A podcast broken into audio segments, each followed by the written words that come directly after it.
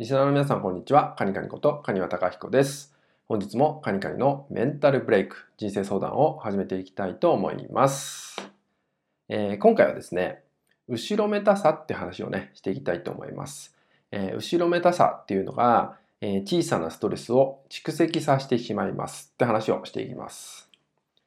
え、この後ろめたさっていうのが、まあ、例えば何か約束が守れなかったとかね、え、何かこう人とやるって決めた時に、えー、思い通りにいかずになんかそのままになってしまった、まあ、なあなあになってしまったとかね、まあ、そういうちょっと人間関係が絡む上での後ろめたさっていうのが起きた時っていうのは、えー、それをそのままにしておくと、えー、あなた自身のそのストレスっていうのをどんどんねこう蓄積させてしまうってことが起きてしまうんですよね。でそのできなかった自分とかを、ま、認められないとかね、え、何か理由があるのかもしれないとかそういうとこもあるかもしれないんですけど、え、これがねじゃあ次またその相手人間関係において相手と会う時っていうのにあなたの次を邪魔してしまうってことが起きてしまうんですよ。その時の何もできなかった自分自身が自分の頭の中に思い浮かんできちゃってそこに後ろめたさみたいなのが出ちゃって例えば会うことを、拒んでしまうとかね。で、何らかの理由をつけて、えー、会わないようにしてしまうとか言ったようにして、えー、またね、避けてしまう。またその場を回避してしまうってことが、えー、起きてしまうことって、意外とそういう方って、え、いたりとか、まあ、相談いただくことも多いんですね。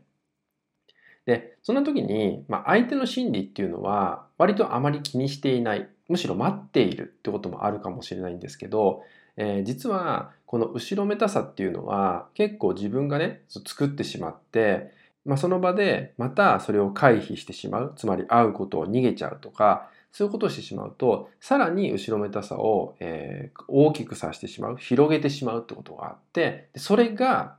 ストレスとなってしまうんですね。やがて。でそうするともうそもそもまあ、会うことすら嫌になっちゃうとかね、まあ、人間関係そのものに本来は何もないのに人間関係そのものに影響が出てしまって、まあ、疎遠になってしまうとか、えー、そんなことも起きてしまうこともあるんですよね。なので、後ろめたさっていうのがね、えー、ちっちゃいうちというか、ちょっと感じてるうちに、えー、できない自分っていうのをちゃんと相談してあげること。これが大事かなと思うんですよ。その相手がいるっていうんであれば、その人にちゃんと現状を伝える。そう。何を言っていいかわからなければ、何を言っていいか分からない状態になっている自分も伝えてあげるとか、まあ、そういうことがすごく大事になってくる。なんでかっていうと、あなたがストレスを蓄積しないために必要なことだからってことになるんで、相手云々ではなく、まずあなた自身がストレスを溜め込まないような思考状態にしておくってことをね、大切にしてもらえたらなと思います。はい。それではですね、今回の内容は以上になります。最後までご視聴いただきましてありがとうございました。